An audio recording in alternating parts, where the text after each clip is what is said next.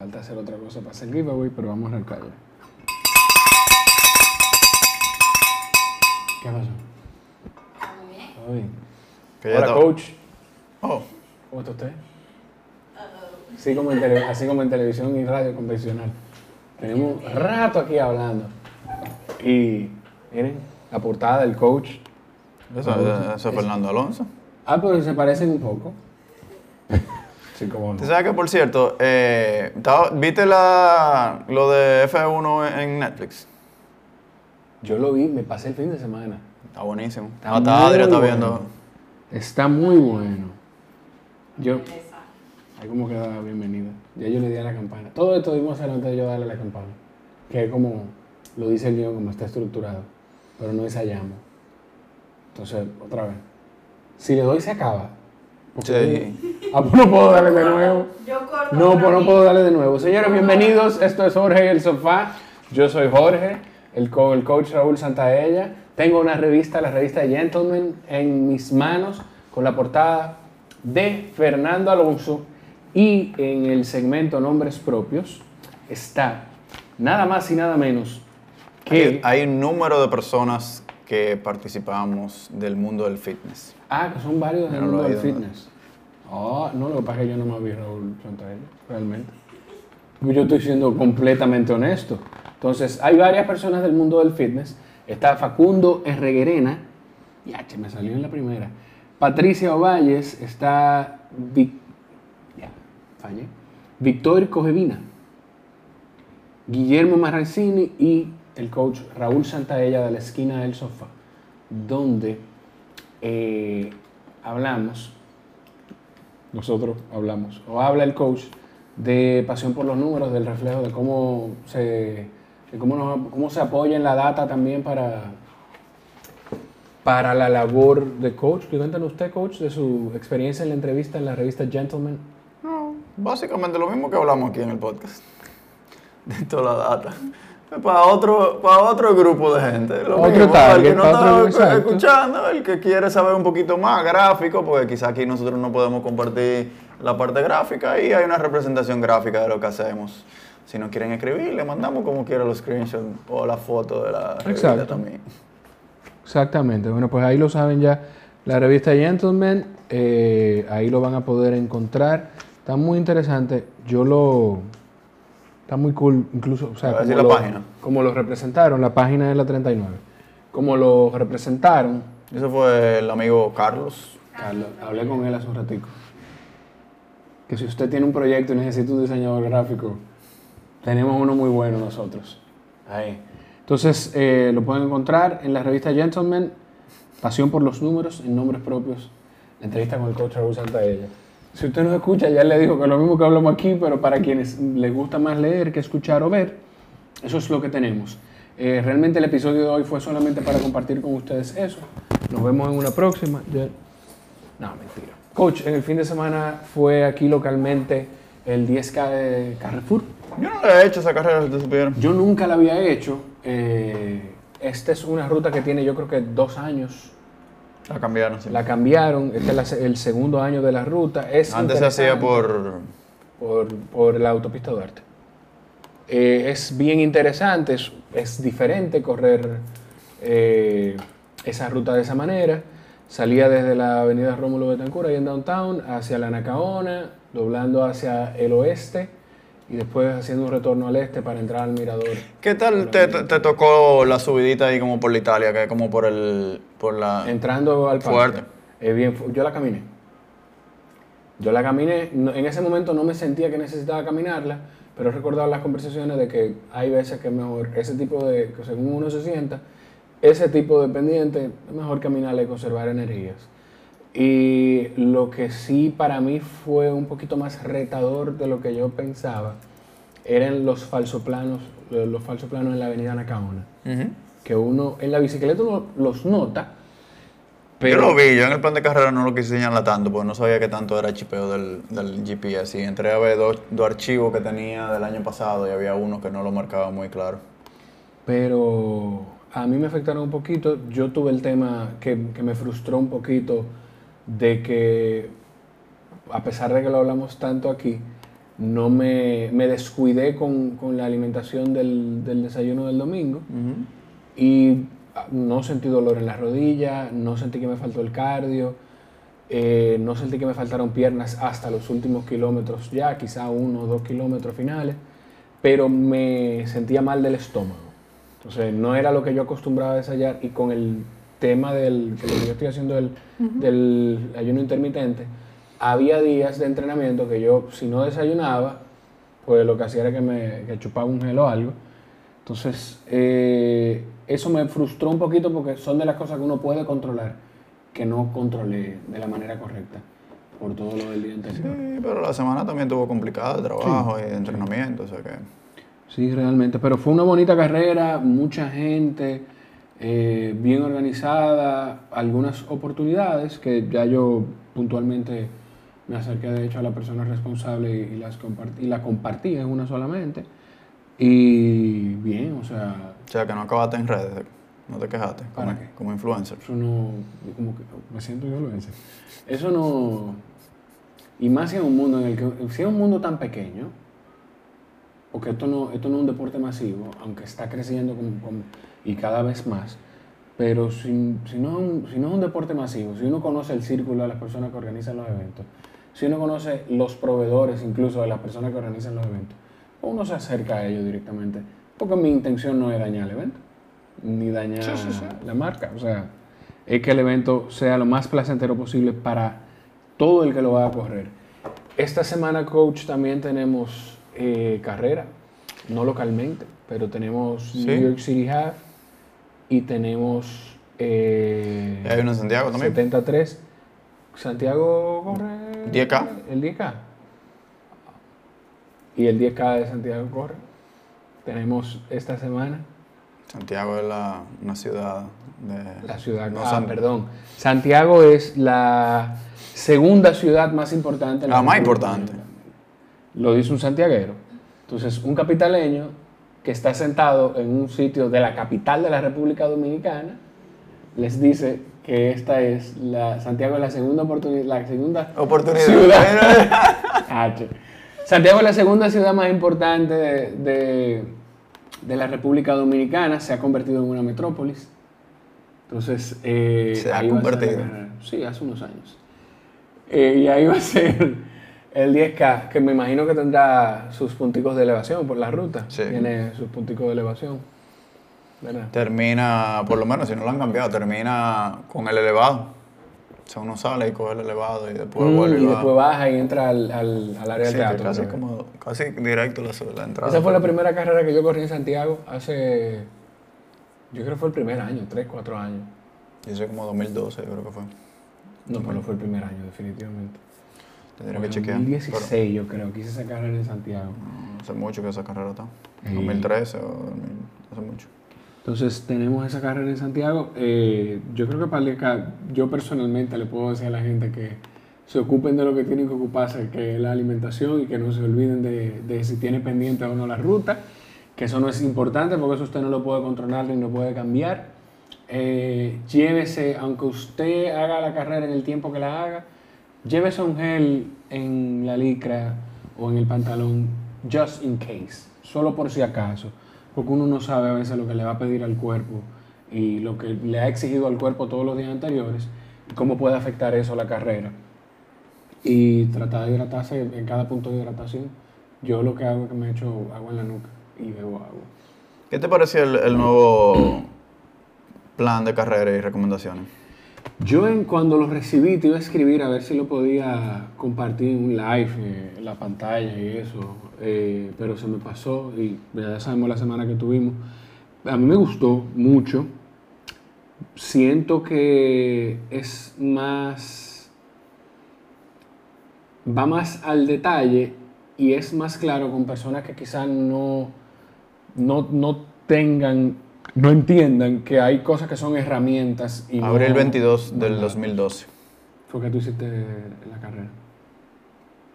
Pues con el nuevo plan de carrera yo siento eso, que es más claro, va más al detalle, es más claro y es más, es más claro para quienes no entienden el, el tema de, de qué son herramientas eh, para tomar decisiones y qué no es una orden o, o un, esto es lo que hay que hacer. Porque sigue siendo lo mismo. Lo único es que refinando esa parte, que es dándole la libertad, que veo una recomendación y evitándonos nosotros una interacción. Primero, que la gente no se sienta libre a retroalimentarnos sintiendo que la recomendación que se le hace es rápida o lenta, dando esa libertad donde es una recomendación. Le ofrecemos contexto con, con lo, más ra- lo, lo más rápido teórico que pudiera ejecutarse según su prueba de 5K o su paso de 5K reciente. Y también hacemos, yo creo que la parte que a mí personalmente más me gusta es que lo hacíamos antes y yo volví a, a- a dedicar el tiempo a hacerlo. es Mandar el correo empezando la semana. el- Eso a mí personalmente me encantó. Yo poder recibir, esta semana tú tienes carrera, te... no, tienes- las recomendaciones específicas de la ruta. Eso, eso sí. Que antes lo hacíamos mucho más detalle en términos de en qué kilómetro hay algunas elevaciones significativas y, y en la medida de lo posible cuando, cuando sí aparecen poder ofrecer algo de equivalencia de ritmo, o sea, con el Normalized Grade- Graded Pace, por ejemplo, en, En, eh, tú pones... tú en Santiago subiendo, o sea, por ejemplo, la- eh, esto es, vamos a ponerlo por distancia. Eh, después del kilómetro 2, yo lo recuerdo, o sea, cuando uno se mete como para allá, para, Pueblo, Pueblo Nuevo, eh, uno termina subiendo eh, casi 3 kilómetros. Y la diferencia entre el normal- Normalized Graded Pace y el real es como 11 minutos, 11 segundos por kilómetro. kilómetro. Entonces tú ahí son 3 kilómetros donde tú vas haciendo un esfuerzo mucho más rápido del que te está registrando el reloj. Entonces si tú vas más rápido, ahí es que la gente se encuentra entonces la elevación es significativamente más fuerte porque uno está yendo como 12, 15 segundos más rápido. A mí, eh, yo vi el detalle, a mí me gustó mucho eh, que lo veía, lo vi, la última vez que lo vi en un plan de carrera fue para pa Stone Tree el año pasado, porque no, no hice más eventos locales aquí. Y me gustó eso, o sea, la especificidad de, de- de las partes de la ruta, pero a mí me gustó la parte antes de recibir el plan. Que esa semana, yo creo que el martes. eh, Sí, lo hacíamos ¿qué te antes, son de las cosas que se caían del proceso. Siempre lo hacíamos, o sea, que ustedes no den la expectativa y eso todavía es algo que no me lo han ¿Qué es lo terminado. que esperamos de esta carrera? Eso es algo que todavía no me lo han terminado los programadores y lo que lo queremos es que a la gente que se haya inscrito para ese evento, quizás no inclusive esa misma semana, sino una semana, o 10 días antes, digamos, eh, ¿qué- ¿cuál es tu expectativa? Para dar un poquito de tiempo de preparar y poder inclusive incorporar la, la expectativa dentro de la recomendación, como que lo que hemos hablado con, con Carlos es eso, de quizás hacer una, una tablita o una página a, título de resumen diciendo como que, bueno, cuál es el escenario más positivo basado en el, en el 5K, cuál es la recomendación nuestra y si hay una- un deseo o una expectativa, dónde cae. Y quizá cuál es un escenario, o sea, como tres o cuatro escenarios de, de- ritmo, el teórico, el recomendado y el que ustedes quieren. Entonces que eso le dé contexto de qué lado cae la expectativa de ustedes. ¿Cae más rápido que el 5K? ¿Cae en el medio de lo que nosotros le sugerimos el 5K? ¿O cae más lento? Hay mucha gente que está yendo a New York City con, con una, con un enfoque mucho más relax, o sea, de reto de entrenamiento, casi todito. eh, que no hemos estado súper mega enfocados en, en el plan. Quizás alguien que sí estaba tuvo una, eh, una situación familiar donde falleció eh, su abuelo y no va a poder ir. Entonces, ya después el resto de gente va más recreacional, más... Para completarlo, como quiera, un 21, Para un reto importante, evento, pero... Para disfrutar el evento. eh, más- Eso fue Luis Guante, amigo de Darío. Bueno, pues un abrazo para Luis. Mira, eh, nosotros teníamos este tema hace un par de. o, o este punto. No, no, no, no vamos a caer en ese tema. Primero vamos a hablar de Threshold. ¿Qué pasó? Yo no sé. ¿Tú, viste la cara que él puso? De mí. Ok. El, dentro de las cosas que pusimos en el guion es el threshold. Que El tiene umbral, El umbral. Que tiene mucho que ver con el plan de carrera, con lo que estamos hablando de los pasos.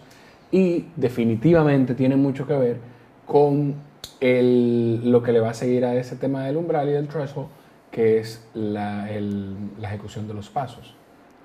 De- de- Bueno, lo que pasa es que en, en- en- en resistencia el hablar de umbral o threshold es un hoyo negro. ¿Por qué? porque hay diferentes concepciones de ese umbral y hay diferentes umbrales a la vez. Hay un umbral aeróbico, hay un umbral anaeróbico. Entonces, dependiendo de, hay un, un lactate threshold, que, que para mucha gente es el umbral anaeróbico, eh, y dependiendo de esa nomenclatura que uno esté utilizando, eh, puede causar confusión. Por ejemplo, se ha popularizado mucho el trabajo de Stephen Sealer, pero él, por ejemplo, solamente usa tres zonas zona 1, zona 2 y zona 3. Zona 3 es casi un alto zona 4, zona 5, Ok.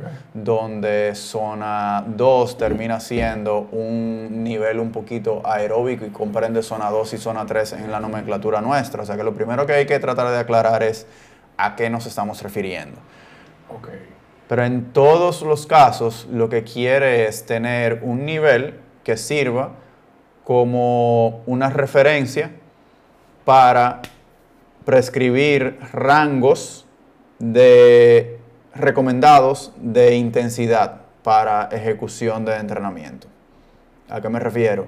A que si hay una prueba de VO2, hay muchos programas y muchos sistemas que si usted va a un laboratorio, muchos de los profesionales lo que hacen eso es calculan el VO2, o sea, el nivel de VO2 máximo, se puede calcular, eh, o peak, se puede calcular como porcentaje de entrenamiento en base a eso, zonas en base a porcentaje de VO2, zonas en porcentaje eh, derivadas de un umbral de lactato, en qué momento el lactato se empieza a acumular a una tasa más alta.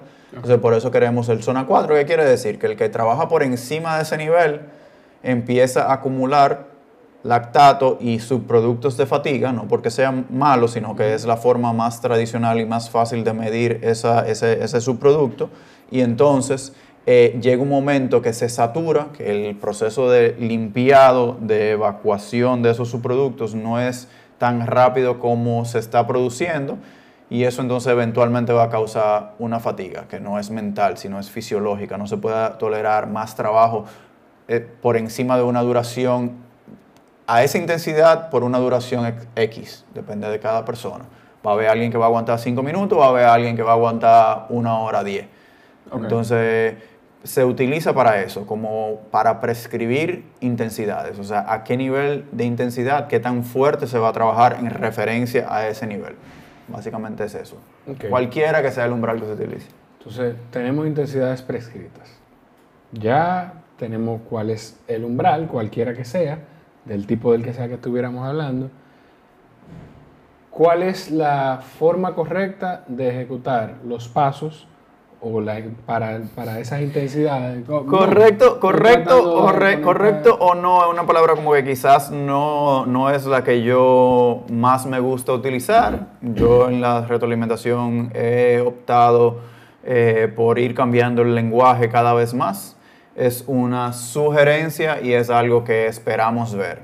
A mí me parece súper jocoso que yo no sé si, yo creo que no te ha dado tiempo de escucharlo, pero hoy en Scientific Triathlon nuestro amigo Joel Filiol eh, compartió, o sea, sacaron un podcast que no necesariamente fue hoy que lo grabaron, y me da muchísima risa porque ayer yo estuve teniendo conversaciones con dos personas acerca de pruebas de, de power recientes, donde percibían ambas personas que los niveles estaban muy bajos pero son, son producto de una prueba. Claro. Entonces, por ciertas condiciones quizás las pruebas no fueron óptimas, pero al final del día, cuando uno tiene un nivel de fitness a lo largo de 30 minutos, lo que uno puede perfeccionar por un día óptimo de ejecución, quizás son 5 o 10 watts, que para una persona que está haciendo, que, ¿cuánto es? Eh, un 10% de 300, ¿cuánto es?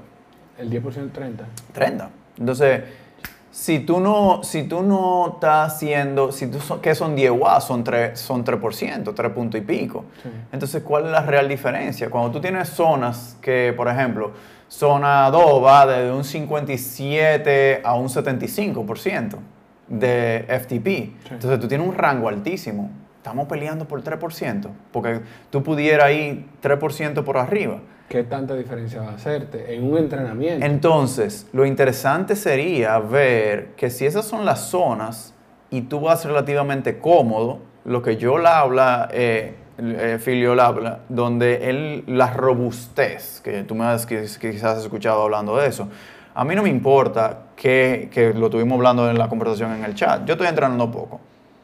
Si yo puedo aguantar 7 boas por kilo, 5 boas por kilo, 4 boas por kilo, no es relevante, porque la, el volumen acumulado de, de, o sea, de, de tiempo y de distancia de entrenamiento es bastante bajo. Entonces, Philio dice, mira, Joel dice, cualquiera aguanta una intensidad alta con poca carga, ya sea de volumen o de distancia. Claro. Entonces, eh, ¿estamos bien de tiempo? Sí. Eh, entonces, lo interesante es cuando alguien tiene una, un volumen acumulado, no solamente de una sola semana, sino de muchísimas, muchísimas semanas, de un alto volumen, de una alta cantidad de horas, por ende de una alta cantidad de kilómetros, ¿qué trabajo se puede realizar en ese momento? Esa es la parte realmente interesante. Entonces nos enfocamos en 3% de una zona de entrenamiento en un workout versus cuánto trabajo se puede acumular a lo largo del tiempo, semana tras semana, semana tras semana, semana tras semana, de una manera sostenible, de una manera donde uno no esté fatigado, donde uno no necesariamente esté sumamente adolorido. Entonces, el reto de nosotros como grupo de edad, yo lo reconozco, es que quizás no tenemos por eh, inconvenientes de vida, como tú la semana pasada, el trabajo nos juega una mala pasada. Entonces, eh, hace sentido quizás entrenar un poquito más intenso que lo óptimo. Entonces, ahí viene, entrenar un poco más fuerte la semana anterior para perder mucho eh, la semana pasada. Y él dice, mira, 20 minutos.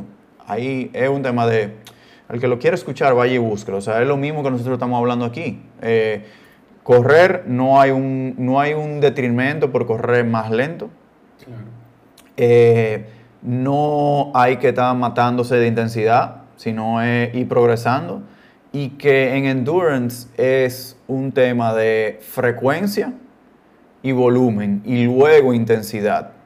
Entonces, el poder agregar frecuencia y que en corrida no hay ningún detrimento de ir más lento, que al revés, ellos lo que controlan mucho más es a qué nivel de intensidad específica y qué es lo que ve que mucha gente está haciendo mucho más epic workouts comparado con la gente con la que él trabaja y que él ve workouts que le comparten o que hoy en, so- en social media se pueden ver abiertamente y él dice, mira, están haciendo tanto en velocidad y en cantidad eh, velocidades y, y- y volumen de trabajo que yo no lo, no lo recomendaría ni lo prescribiría para mi grupo. Y irónicamente, esas personas no están al nivel de la gente que está trabajando conmigo.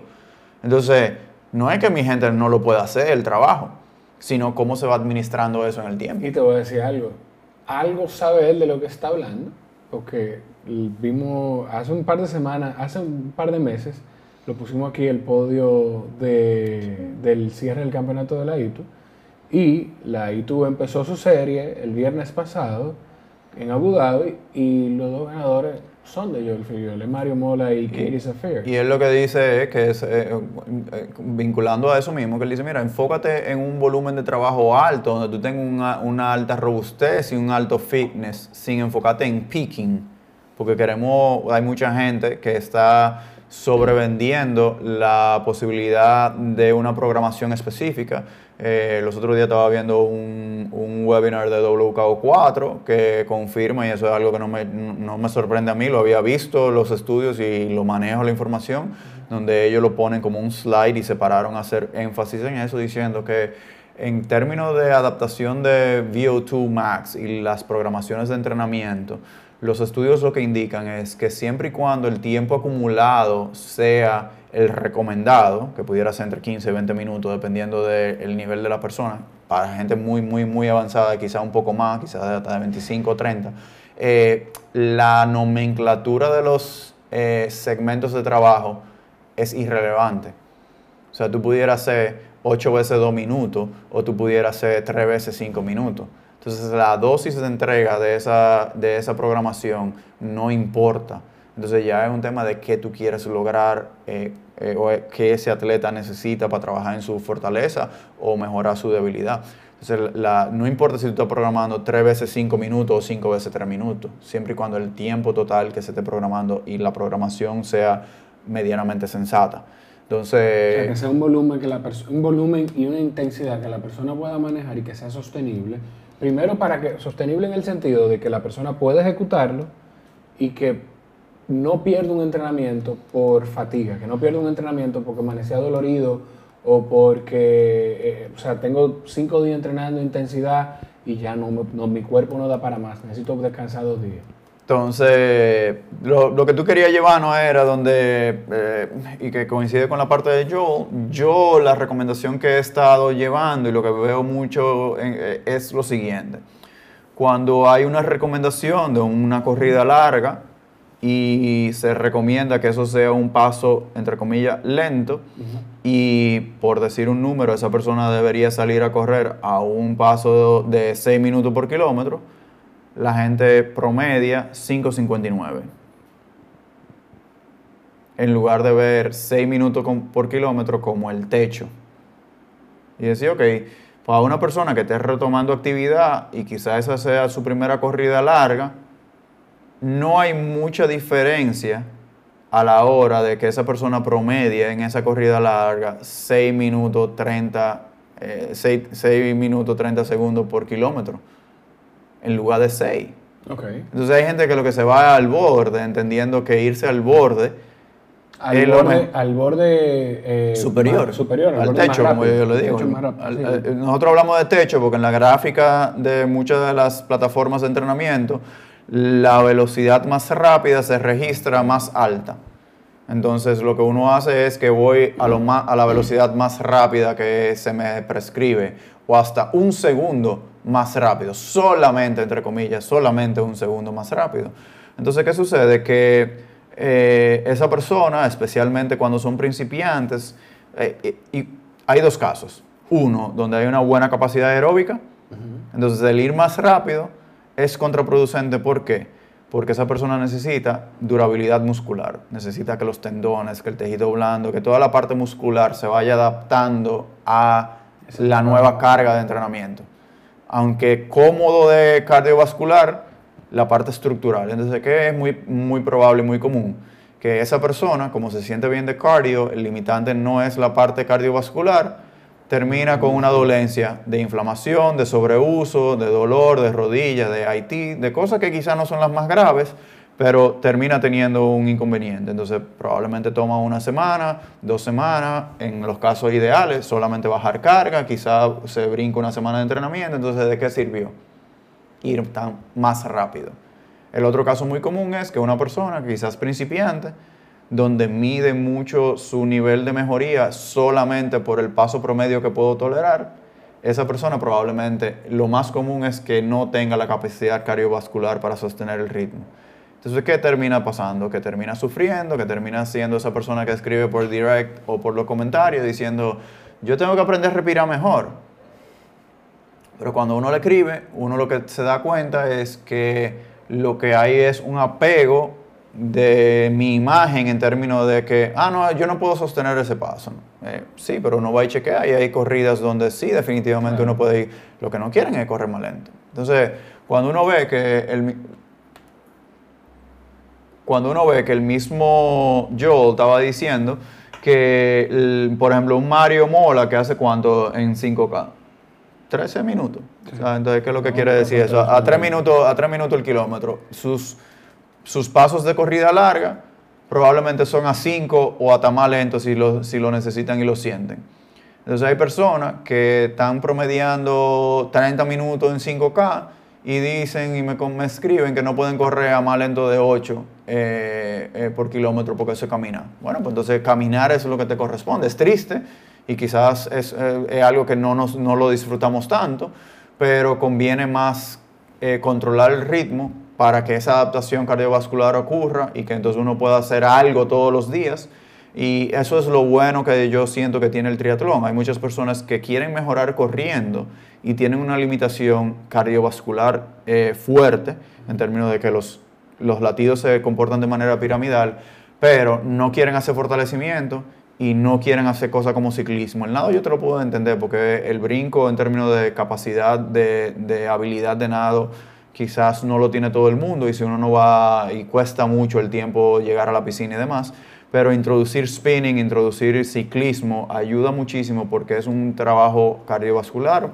Hay mucho crossover en términos de la utilización de piernas y demás, los mismos músculos, y hay poco impacto. Y una pregunta, Raúl, tú mencionas ese, ese, ese entrenamiento cruzado entre disciplinas. El... No, hay, no he visto un estudio que mida cuál es el efecto de crossover que hay pero las personas más entendidas hablan, el mismo yo lo habla, eh, hay otras personas que han estado haciendo estudios y han estado quizás no de manera científica, sino midiéndolo. En mi eh, experiencia de una forma empírica, lo que sí puedo decir es eso, que incorporar el nado tiene un efecto importante en, en la corrida, aunque en, en un corto plazo quizás haya una fatiga acumulada mayor. Y a personas que tengan mm, latidos no muy estables, la introducción de ciclismo como un apoyo puede ser spinning indoor, puede ser estacionaria, puede ser eh, fuera, puede ser con o sin potenciómetro, pero una actividad cardiovascular que pudiera complementar, por ejemplo. No es lo mismo uno programar en términos de impacto a, a una persona relativamente principiante, hubo principiante entre comillas, que haga una hora de corrida y luego continúe haciendo una hora de ciclismo posterior, un sábado, por ejemplo. Entonces, esa persona, quizás nosotros no estaríamos programándole 90 minutos todos los fines de semana o dos horas todos los fines de semana, ¿eh? de corrida solamente.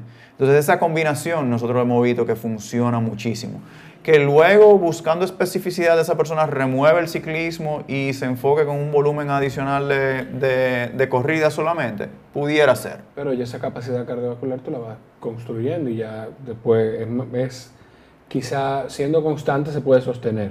Claro, definitivamente. Hay adaptaciones que no se pierden. O sea, lo que, lo que nos entristece cuando tomamos un descanso es que hay adaptaciones que el cuerpo pierde a un corto plazo, pero que, que yo con Thais el, el mejor ejemplo. Sí. Thais estaba hace tres semanas, cuando ella tuvo su último viaje, súper frustrada y no la estoy tirando al medio. Y lo comparto por si hay alguien que está teniendo y hay otra persona que está pasando, por ese mismo. Hay otra persona que está pasando por ese mismo proceso. Es impresionante simplemente lo que sucedió dos semanas, de dos semanas para acá. Nos hicimos pruebas de sangre, simplemente mira, ok, vamos a hacernos pruebas de sangre, de hormonas, además, a, a chequear que no hay nada malo. Todo en línea. Y yo digo que fue casi como un placebo mágico efecto, porque tan pronto recibimos los exámenes que sabíamos que estábamos completamente bien, latidos y pasos súper estables. Era que nos faltaba uno o dos después de haber retomado y después de haber reiniciado las actividades. Que el ah. cuerpo diga, ah, pero yo recuerdo esto. Dos o tres semanas. a veces un poquito más a veces un poquito más. Pero es simplemente eso. Entonces ahí viene la conversación donde si nos estamos dando cuenta, por ejemplo, de que corriendo indoor en treadmill, aunque no sea lo más divertido, en un ambiente controlado, donde quizá hay menos humedad, porque el, aire acondicionado ayuda a bajar la, la humedad, a veces no necesariamente uno siente que sea mucho más frío o templado el ambiente, pero para muchas personas muestran una estabilidad de latido corriendo en caminadora. A mí me eh, pasa. Entonces, si, si, si, quieres lograr tu objetivo, ahí viene lo de la famosa motivación, y disciplina. ¿eh? Porque hay gente que está motivada. Sí. Súper motivada y quiero mejorar. Ahora, ¿qué cuesta para mejorar? Hacer algo que quizás no te trae tanto placer. Porque estar motivado y hacer algo que te gusta, eso sale súper fácil. Entonces, hay personas que pueden combinar esas dos cosas, pero no todo el mundo que está obteniendo resultados está haciendo lo que le gusta, porque hay mucha gente que yo, le, que yo estoy seguro que si le pregunto eh, que le gusta levantarse a las cuatro y media de la mañana para entrenar, probablemente no le gusta, pero lo hace. Entonces, hay ejemplos de todo, de, de, de, gente que no le gusta ir a nadar, pero nada, de gente que definitivamente no le gusta ir al gimnasio, pero tiene que ir gente que, no le gusta levantarse temprano. Entonces, yo tengo la capacidad, siento yo, y es lo que yo siento, lo que veo tras bastidores, que hay muchas personas que no logran hacer, es ser agnósticos. ¿A qué te refieres exactamente? Que yo no creo que nada funciona. Y yo creo que todo funciona. Hay una persona que está no estable de latidos y se monta en una caminadora y se da cuenta que está estable de latido. Pues entonces ya tiene algo que en ese momento en específico le funciona. La cantidad de, lo- de- de esa dosis de algo que te funciona lo decide uno. ¿Me va a acercar a mi objetivo y a lo que yo sí quiero? ¿O me va a alejar? Exacto. Entonces, Dice hubo alguien que hizo un fondo en Luis. caminador ahora, un fondo. para maratón, para Londres. ¿Cuánto tiempo? Ajá. Dos horas, tres. Entonces, motivación. Eso no es motivación. Ah, Eso no es motivación. Dice aquí, mi caso fue retomar después de dos semanas. Eso lo pone Luis, eh, yo creo que Luis Fernando. Perdona que no recuerdo no, o no me sé tu nombre completo. Eh, Tú sabes que me di cuenta, Raúl, que yo me salté las recomendaciones que pudiéramos tener para este fin de semana de New York City y, de, y del 73 de Puerto Rico. No sé si tú quieres eh, que abordemos primero. yo no sé, yo, no, yo lo que creo que después vamos a asustar mucho a Nagaka. Bueno, pues no vamos a hablar de la del 70, que de hecho se conectó hace un rato Nagaka. Eh, pues no vamos a hablar de la del 73, de la de, de, la de New York City, tú la tienes por ahí? 2 horas 30, 26 kilómetros. en la caminadora. Indoor.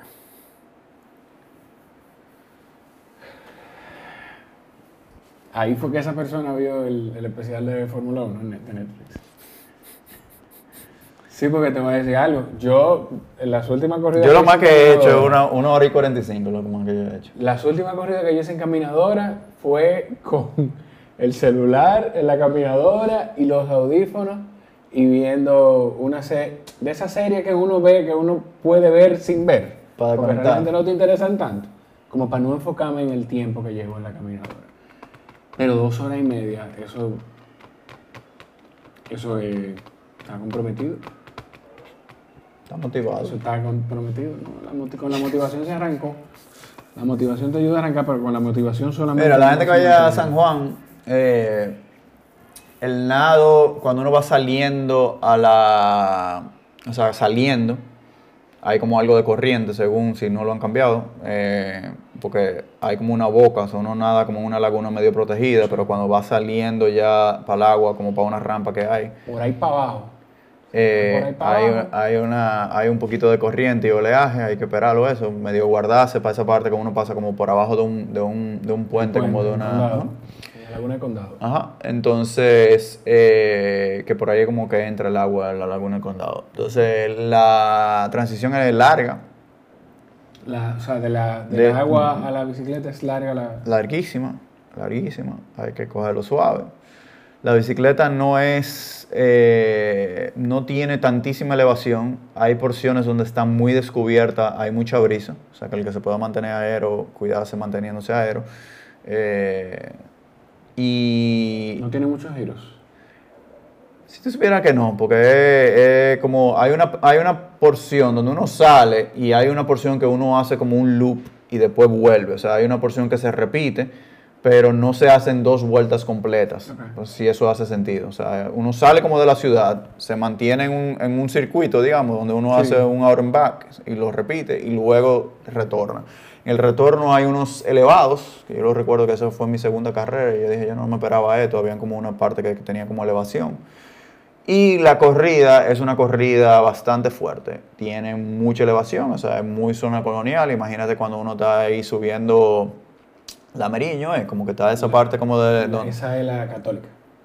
eh, sí, pero digo como cuando, por- o sea, yo te digo como que donde estaba Abacus, donde firmaron la, la parte... ah, esa es la Entonces, Vicente Celestino Duarte. pero tú estás viendo como que se sube para arriba y que está la parte como esquinada, como que ese tipo de subida es La lo Tarazana, detrás de Tarazana. Creo, no sé, por ahí. O sea, yo creo que la Meriño, como que uno sube directo, que tú tienes como una ruina, por donde estaba Abacus. Es, la Meriño hace esquina con esa calle. Que yo sé cuál es. Esa Entonces es que uno la- ve. Ajá, hacen- pues entonces cuando tú lo ves, que tú estás viendo que es subi- subida. Sí, sí, sí, Entonces, para, la, re- para la referencia de, o sea, ese Ya. tipo de subida que quizás es una construcción un poquito más vieja, donde el, grado de inclinación es significativo. Entonces, eso hay una subiendo como hacia la parte del, del morro, también uno baja y hace una derecha. Yo le contaba eso a Adrián en días pasados, donde nosotros le pusimos el microondas de los primeros años que fuimos, porque tiene el agua y tiene la pared. Y ellos habían en ese año, el 2012, pusieron como, de que como un espectáculo, un mister, de un mist, como de tirar como agüita, de que para que tú pasaras por ahí y eso te refrescara. Yo no sé si eso persiste, pero si persiste, debieron de haberlo quitado ese mismo año. Porque con ese calor que hay ahí, esa humedad, o sea, es como un vapor el que tú estás pasando por ahí. Entonces, como es parque, nada más y nada menos que no hay eh, punto de hidratación. Entonces uno pasa quizá como dos kilómetros, dos kilómetros y medio, que tampoco es una cosa tantísima, pero en, en- en un Ironman uno tiene un, un 70.3, uno usualmente tiene estaciones cada milla o, cerca de, eh, hay mucho tiempo donde uno no tiene hidratación. O sea que, conclusión, cójalo suave en el nado, que es un agua, eh, es agua salada, probablemente sin wetsuit. La bicicleta, hay mucho viento, es relativamente plana, pero no se, no se pasa de mambo porque la corrida viene muy, muy fuerte. Eso es básicamente lo que yo diría. Y nunca descuide su hidratación especialmente. Julio dice, hasta los élites caminan en la corrida de San Juan, que no le acuerdan ese microondas. Ese, Julio hizo ese evento. Porque hay mucha gente que no... La bici es súper buena. Hay- Hay, hay- hay mucha gente que no sabe que Julia Gross es Hay una. Hay una, sí, porque hay una parte que bien, como que Viene bordea la costa. No, bordea la costa. No, que digo, que digo que hay mucha gente que no sabe que Julia Gross, que es otra de nuestras atletas de la esquina, es triatleta. Hay mucha gente que no lo sabe. Y me quedo, entonces ahí pongo un, un punto suspensivo y digo, viene algo. Eh,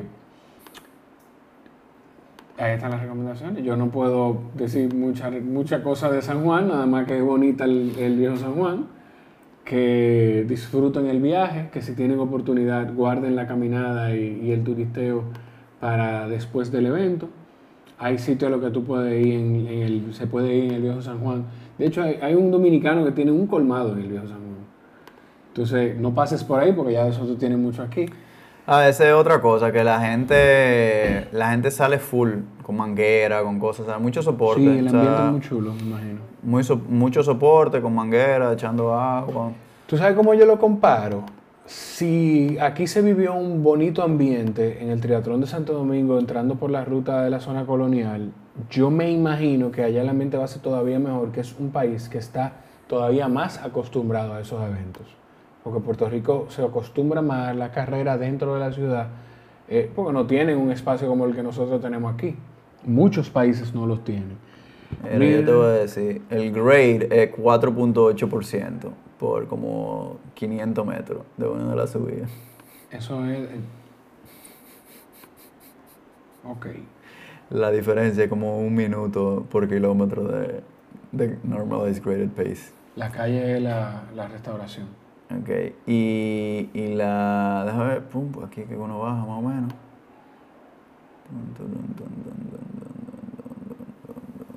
Okay. Mi, mi cosa estaba como medio chipeando en ese. Pero es un buen segmento que uno está ahí en el. En el... Eso es en el. Estamos hablando del 70 de Puerto Rico. Eh, si ustedes tienen alguna sugerencia, también la pueden compartir en el chat del live o la pueden dejar en los comentarios del podcast. Nosotros lo vemos, los comentarios, cuando los dejan. Así que lo pueden poner por ahí. Tenemos, déjame buscando lo de New York City, en lo que tú buscas eso, que es también este fin de semana, el domingo.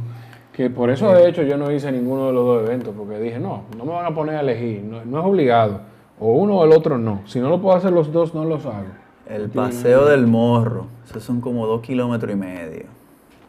Esa es la parte donde tú dices El que, microondas. va de- de- que tiene el agua de un lado y el, Y el la pared del- el del morro morro. en el otro lado, el mojo.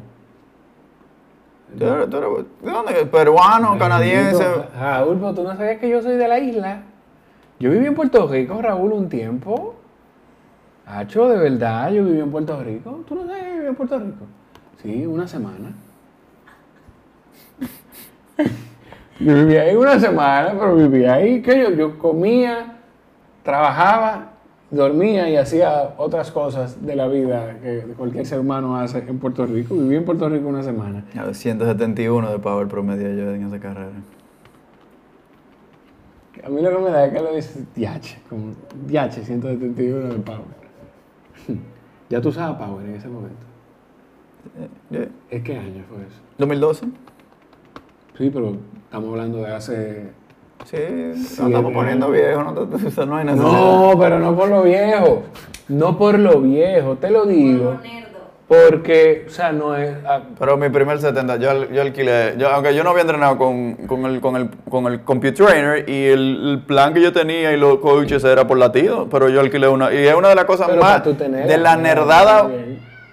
De lo que yo me arrepiento como nerdo try geek, que, que llegué y el 310 pidió una actualización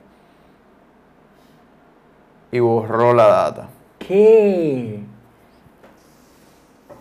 Ese es tu pri- de tu primera carrera. Tuviéramos esa data ahora mismo. Ahí, mamá. Para ver eso mismo, de que 171 watts. Uf. Veí de 104, porque después dice COI, pero sin saber mucho de eso. 104, está bien. Soy el Smart Trainer. Ujú. Mira, pero me llama la atención eso, o sea, que hace siete años, cuando todavía hay... Está bien, porque lo voy a llevar por donde no es el tema. Pero no, es que... Mira, yo Ya, no me ya, aguanto, ya. no, que no me Ya, aguanto. de no. sí. Ay, está De bien. eso sí. Miren, el New York City Half también este fin de semana. Yo creo que por la, hay una aplicación, United tiene una aplicación para poder darle seguimiento a la gente que usted sabe que va a hacer la ruta. Eh, uno acostumbra mucho a darle follow a esas personas. Entonces, de- dimos unas recomendaciones hace un par de semanas, las vamos a repetir ahora, sobre qué son cuatro puntos principales de qué empacar, qué comer, el- un punto de encuentro después del evento y algunos tips para la ruta.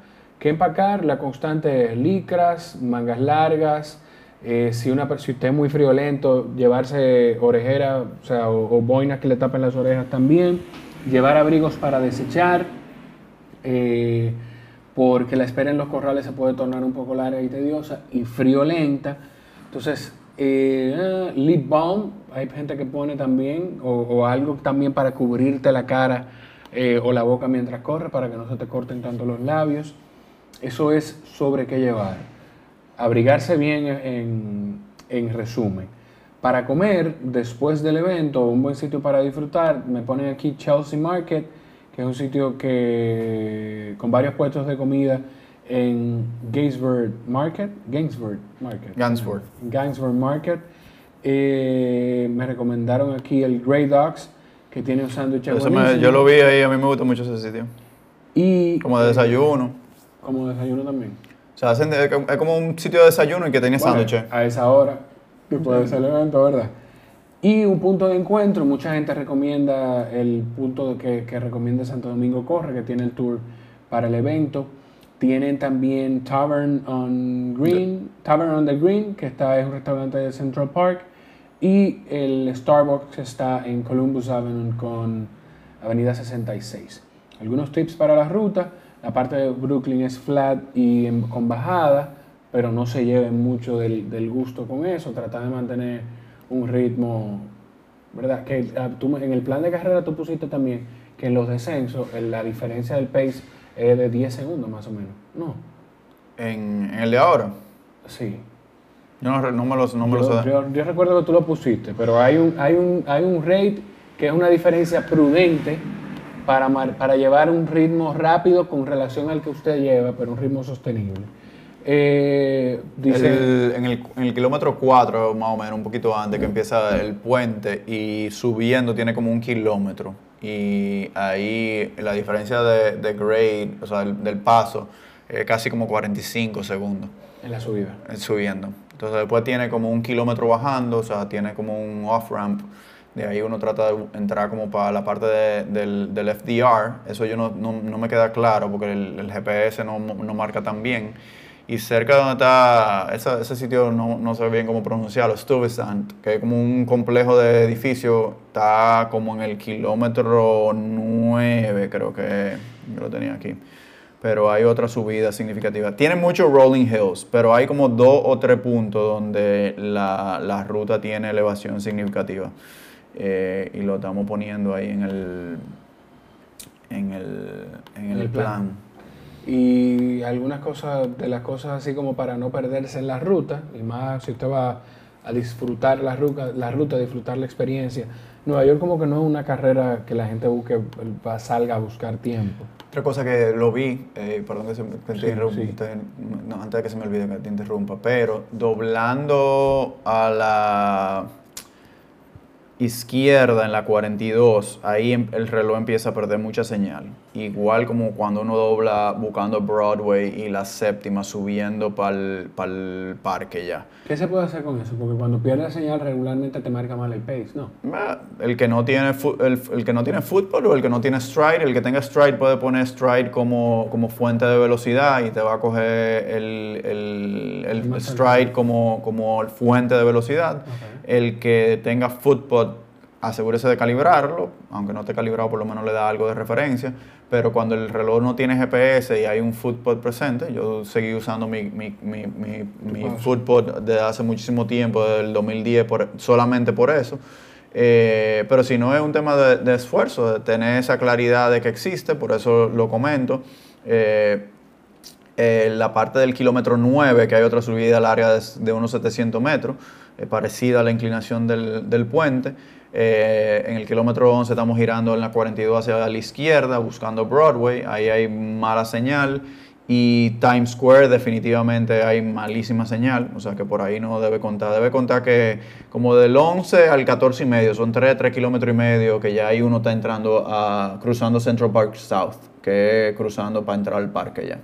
Y en el parque eh, tiene muchos rolling hills, o sea, hay algunos que son, o sea, yo lo que lo- se lo comparo a la gente como el que no lo haya hecho, como correr en el botánico, más o menos, para, el- para los dominicanos. Dominicano. Y básicamente el- la diferencia de pace promedio, eh, según lo que vi en varios archivos, es como de 15 segundos. Quiere decir que subiendo y bajando se normaliza. Y si yo, por ejemplo, voy a 6 minutos por kilómetro en promedio, el equivalente sería 5.45. Cuando es bajando. No, en promedio. Ok. O sea, yo cogí el promedio y dije, Ok, ok, dentro del parque, tú vas a tener en promedio 15 segundos de diferencia. Entonces, bajando, tú vas un poco más rápido, el equivalente en términos de esfuerzo, Sí, sí, sí. eh, o sea, de costo, no es tanto. Pero cuando vaya subiendo, ten pendiente que probablemente eso es por lo menos 15 segundos eh, más fuerte de esfuerzo. O sea, si yo estoy viendo 6, realmente estoy subiendo 5.45 y quién sabe si más 5.30, porque es el promedio. No sé si me explico. Sí, sí, o sea, el, si el paso después de salir del parque es 6, por el, el- el paso real, traducido a un terreno El real, costo metabólico, exacto, o sea, como el equivalente. Eh, es, Pudiera ser equivalente a pudiera ser 5.45. 5.45, correcto. Bien. Yo creo que más de ahí no. Yo creo que más de ahí, exacto. Mira, eh, la lectura para recomendar hoy es la revista Gentleman. Búsquenla, señores, si tienen oportunidad. Ellos no tienen online. No sé si la han sacado, creo que se distribuye por suscripción y se le entrega a A domicilio. usuarios de American Express Platinum. Si tiene un amigo que tenga, pídela prestada, búsquela. Si no taguean, quién sabe si le damos un regalito. Una American Express Platinum que tú vas a pagar. Si le damos un regalito. Ok. Mira, ay, señores, en el fin de semana, después de la carrera, yo no te puedo explicar la molestia en los músculos que yo sentí en la tarde. Ah, yo creía que te iba a decir que tú habías ido al lado dude y te comiste el grilled dude. No, ese se lo comió Sheila. Ese es el, el brunch menu de que de hecho la chef del brunch menu es una triatleta, es eh, la Maris eh, Samayahoa, creo que es el apellido, así se pronuncia. Ella. Entonces, eh, está muy bueno el menú de lado Dude en Bellavista y probé el café con Java, que me gustó mucho. Creo que fue por recomendación tuya, de hecho. El, La menorcita. el rolo, Raúl. sabes que ella es hermana de cosas. de, de Vita. Ah, está bien, ¿no? Porque tú... Sí.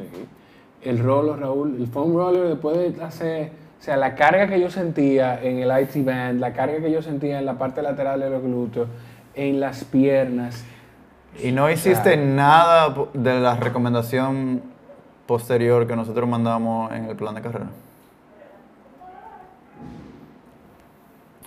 eh, ¿Nada? Sí. ¡Ey, ey! Bye.